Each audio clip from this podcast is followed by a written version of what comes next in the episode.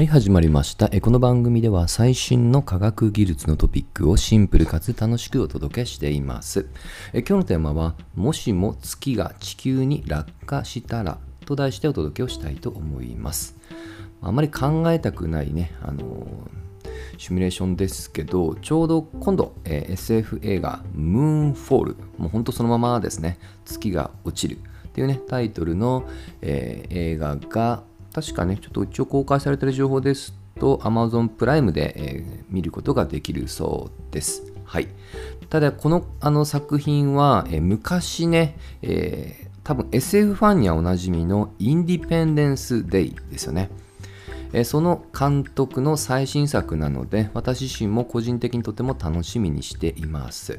はい。で、すでに予告映像は今年になって何回かも出てきてますので、え見ました。あの、まあ、確信のところはね、さすがに、まあ、予告編なので出ていませんでしたが、結構リアルに月が地球に衝突する様ってのが、まあ、ハイライトで、え映像を見ることができますね。結構、あの、予告映像だけでもね、なかなかリアルな描写でした。はい。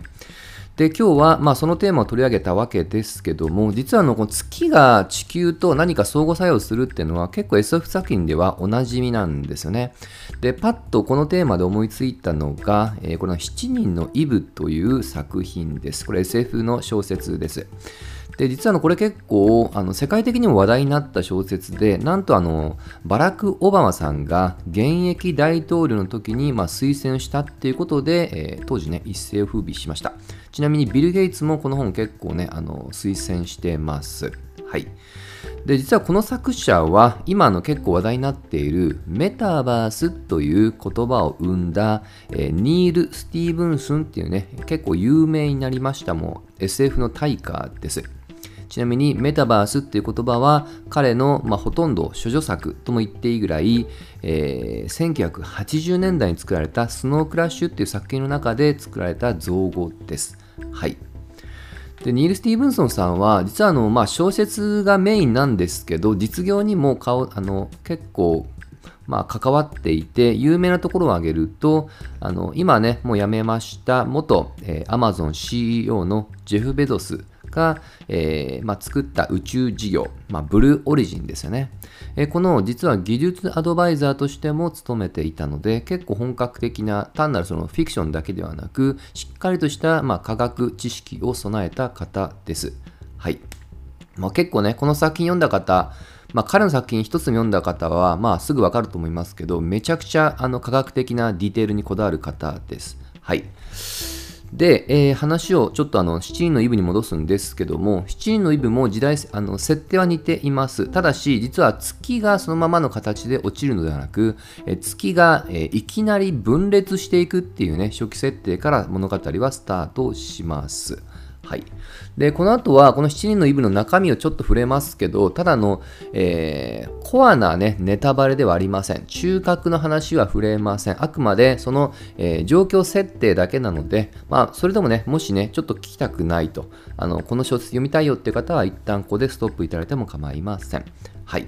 で、7人のイブでは、いきなり、え月が7つに、まあ、あの分裂していくっていうね、えー初期設定からスタートをします。あの、実はこれはま本編のコアではないので、この理由は解説されません。明らかになりません。まあ、一つのね、あの、登場人物の仮説として、何か小型のマイクロブラックホールとかね、目に見えないものが通過して割れたのかなとかありますが、これ自身は、えー解明されぬままなので、若干ちょっとモヤモヤはしますと。はい。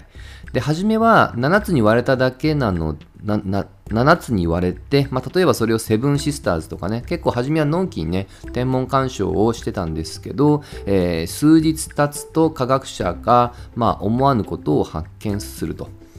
何かっていうとこの分裂した月の破片同士がまたぶつかり合って新たな破片を生み、えーなんと早ければ2年後にはその破片が地球の空を一面に覆って一部はそこ地球に落下をしていくと。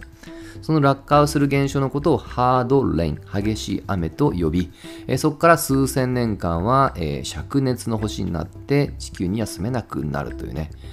まあ、要はこれはあくまで初期設定でそれを踏まえてじゃあ人類がどのようにま生存をし続けるのかっていうね、まあ、そこの流れがこの本編の中心になってきますと。はいまあ、ですので、若干その、まあ、月っていうのは不利にはなっていますけど、重要な役割を担います。はい。で、えー、これはですね、実はあの一つの過程を置いていて、そこにはあのあえて踏み込んでません。それは何かというと、えー、月の重力に伴う潮汐力に関する問題なんですね。はい。えー、潮汐力。まあ、例えば我々が海で、まあ、波を当たり前のように見ますよね。あの波を、えー、生じさせている力も月、まあ、細かくは太陽も含めた、えー、引っ張る力、重力に伴うものです。はい。ということは、この月の重力が変わると潮汐力にも影響を受けるわけなんですね。先ほど触れた7人のイブでは、あえてそこに踏み込まず、月は破片あのバラバラになった状態で、その重力は維持をしているっていうね、ちょっとやや強引な初期設定にしています。ただし、えー、冒頭のムーンフォールというのは、まあ、月が落ちてくる、つまり、まあ、ぶつかる衝撃もそうなんですけども、えー、この月自身の及ぼす潮汐力にも明らかに影響を与えるわけです。はい。で、落ちるということは当然ながら近づいてくるってことですので、えー、もうその過程ですでに地上では影響を受けます。まあ、わかりやすい例で言うと、えー、月の、えー、満ちる、そして、まあ、干上がると。まあ、よく満潮、干潮って言葉がありますけど、この差ってものが、えー、めちゃくちゃ激しく変わってきます。